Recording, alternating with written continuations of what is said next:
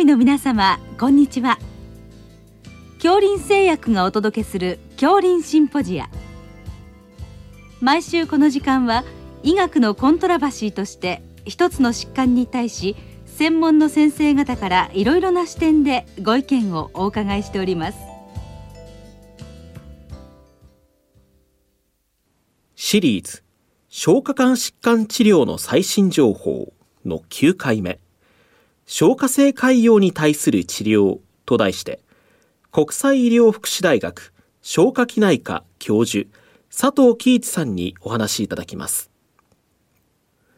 聞き手は慶應義塾大学名誉教授斉藤育夫さんです、えー、今日は消化性潰瘍、えー、まあ、胃潰瘍について主にお伺いいたします。よろしくお願いいたします。よろしくお願いいたします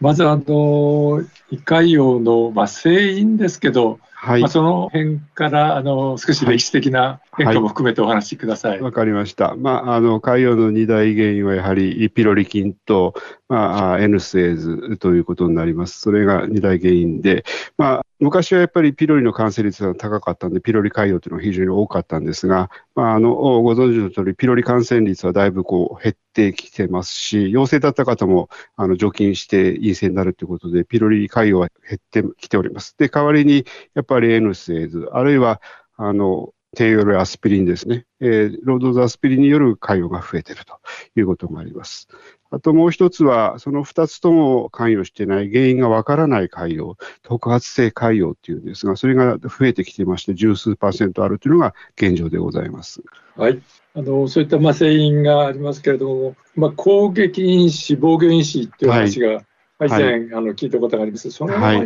どうなってますでしょうか、その考え方は今もあります。そういうふうに理解されております。はい。あのただ、今、あれでしょうか、あのどちらかというと、まあ、攻撃因子に対する治療がそうですね、治療はあの強力な酸分泌抑制剤がございますので、治療の中心はもう PPI ですとか、今、あさらに新しいアシッドブローカー、ボノプラザンが出てきましたので、うん、そういう薬による治療があほとんどになっております。はいあのそれからもう一つあの、ストレスっていうのが、はい、あの絡むんでしょうか？はい、あのストレスももちろんございますが、ストレスだけで通いになるということはあまりございませんで、やはり、まあ、震災の時のような大きなストレスの時は患者さんが増えますけど、まあ、その中でもやはりピロリ陽性の患者さんだったりする方が、通いになる方は多いんだと思います。まあ、そういったようなことで、あの製品がまあ変わってきつつあるということなんですけれども、はい、あの治療ですが、まあ、あの胃潰瘍の診断ができて、まあ、内科的な治療をする場合、はい、これまずはあのどういうことになりますか、はい。まあ、ピロリ潰瘍か N 制度潰瘍かということで分かれるんですけども、ピロリ潰瘍の場合は、まあ、原因がピロリ菌ですから、ピロリの除菌治療1週間っていうのをまあ、いずれかの時期にするというのと、1週間の除菌治療だけで大きな胃潰瘍とかは反根化しませんので、えー、プラス8週間の酸分泌抑制薬の投与によって、潰瘍の治療を促すという治療をいたします。あのピロリが、まあ、ない方は、まあ、どちらかというと、まあ、N 性そうですね。ですね。はいはい、こちらはどうしていくんでしょうか？はい。まあ、N 制度潰瘍は原因が N 制度ですから、やめれば急速に治癒に向かうんですけれども、まあ、矛盾しますけども、どうしても N 制度やめられないという状況がございます。で、その場合は PPI を投与を続けることによって N 制度も併用してという形で治療するということになります。うん、わかりました。この今 N 制度が出てきましたけど、他にも薬が絡むものがあるわけですね。はい、はいあの、高血小板薬として多く投与されています低用量アスピリンですね。あの、容量が低いからといって危険が少ないわけじゃなくて、あの、鎮痛薬で使う容量と同程度にやっぱり出血潰瘍のリスクが高いという状況でございます。あの、この今の N セとあの低用量アスピリン、これ、まあ、あの、N セドは、まあ、あの、多分整形外科とか、はい、まあ、痛み治療でしょうし、はい、それから低用量アスピリンは、まあ、循環器系ということで、でね、はい。まあ、あの、消化器内科とはちょっと別なところですよね。はい。で、これ、あの、あれでしょうか、あの、例えば、あの、腰が痛い人に、あの、N セット、あの、飲むという場合に、はい。あの、その、期間っていうのはあるんでしょうか？あの期間はあの、N 制度潰瘍っていうのは、あの、長くのほどなるというものじゃなくて、あの、1ヶ月とかの短期間の間でもなりますので、うん、あの、短いから安心ということはございません。うん、ということは、まあ、あの油断できないということですね。そうですね。はい。はい。わかりました。それから、あの、他、今、循環器系で、あの、ついでにお伺いしたいのは、あの、はい、抗凝固療法がすごく行われだしたんですけど、はいはい。ね、ここの場合の注意点って何かありますか？あの、まあ、ドアックですとかワーファリンの抗凝固薬そのものは、胃粘膜障害作用っていうのはありませんので、飲むと胃潰瘍になりやすいってわけではないんですけども、まあ、過去に胃潰瘍の気温がある方ですとか、まあ、ご高齢の方はやはり、あの、出血のリスクが考えられますので、その場合は三分泌抑制薬 PPI を併用して予防するということが行われることがあります。はい。あの、今、起用、あるいは、まあ、お話しありましたけど、いわゆる一時予防で、はい、あのこういったお薬使う場合に、その PPI とが多分使われることがほとんどだと思いますけど、ねはい、これは、まあ、現況まあ、それがやっぱりあの推奨されているということでいいんでしょうか？まあ、そうですね。あの、ご高齢の方とか基礎疾患のある方、赤いの気温のある方、その場合、赤いの気は2次になりますけど、一時用法としては、使うなら PPI を使う方がいいということで考えられてます。あの、まあ、使っていくことが、まあまあ、はい、かなり必須だということでも、まあ、今、言わないですが、ね、リスクが低い場合は、まあ、必須ということでなくて、PPI そのものもやっぱり長期投与によって、ある程度の弊害が考えられることがありますので、えー、全く気温がない方ですとか、リスクファクターのない方の場合は、あ必ず投与しなくちゃいけないということでもないと考えております。はい。あのそれから先ほどの製品のところでお話しいただいた3つ目のもの、はい、これはどうでしょうか？はい、あのピロリ菌も N 制度も原因として、えー、ない海洋なんです。他の細かい原因も除外されて原因がわからないという海洋がありまして、それが特発性海洋と言います。2000年の頃はもう1%いるかいないかぐらいの低い数字だったんですが、海洋の中の。最近ではもうそれが十数パーセントの占めているという具合でございます。うん、あのまあ、その中ではまあ増えてきてるってことですね。そうですね。はい。これはあの高齢化とは関係ないんでしょうか？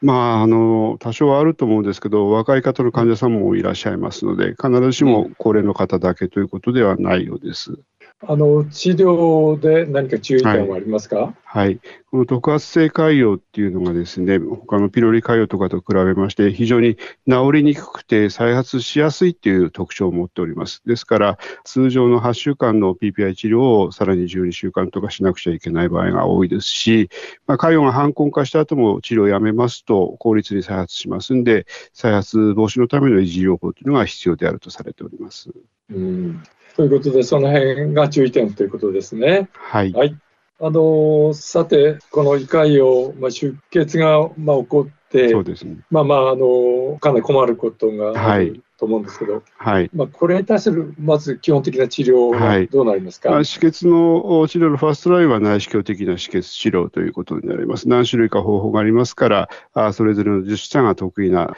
使いやすい方法で止血するという方法になります。まあ、それで成功例がまあかなりほとんどなんですけど、ねはいえー、それでもうまくいかない場合っていうのはどうするんでしょうか、はい、あの3回ぐらいやってもやっぱり止血できなくて、血行動態が不安定という場合は、もう時期を失せずにセカンドラインに移行します。まあ、従来ですと外科的な治療があったんですけども、現在はあの血管造影で、えー、側線術を行うインターベーショナルラジオロジーという方法もありまして、この2つのどちらかを選択してくださいという推奨になっております。うんあのこの血管で側線をするのは、選択的に、まあ、そうです。はい。そこの部分、出血部分に、まあ、はい、あの何かあの流し込むという。そうですね、コイルみたいので側線術をするということになります。はい、そこで出血を止めるということですね。はい、はい、であの、それでもうまくいかない場合、まあ、外科にそうですね、はい、お願いすると。そういうことになります。ということでしょうか。はい。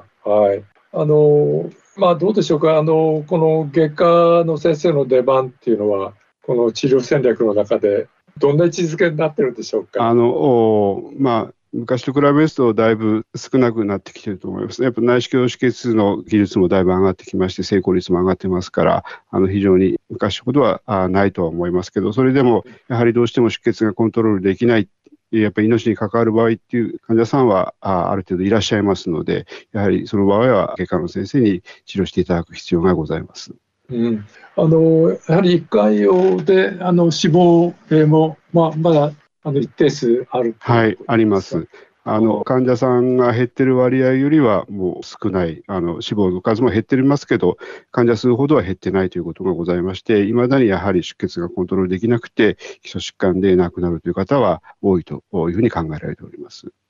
ということで、あのまあ、一回を、まあ、時代とともにあのだいぶ変わってきたということですけども、はい、あの先ほど特発性の話ありましたけど、はい、特発性、まあ、あの増えてきていて、なかなか治りにくいということで、まあ、あのこの、なんていうんでしょうか、あのメカニズムとかそういうことは、何か今、手がかりあるんでしょうか？そこ今、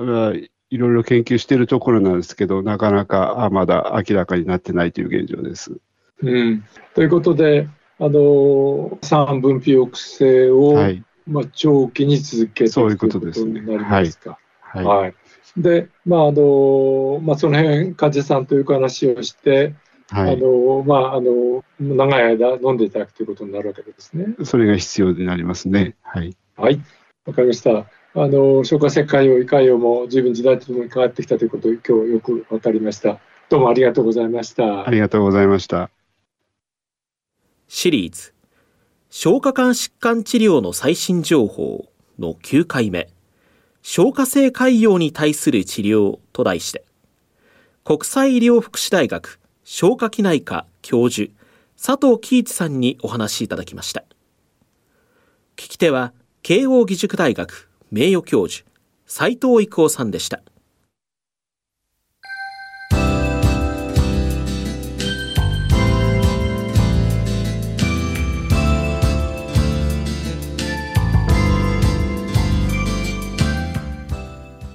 れでは恐林製薬がお送りしました恐林シンポジア。来週をどうぞお楽しみに。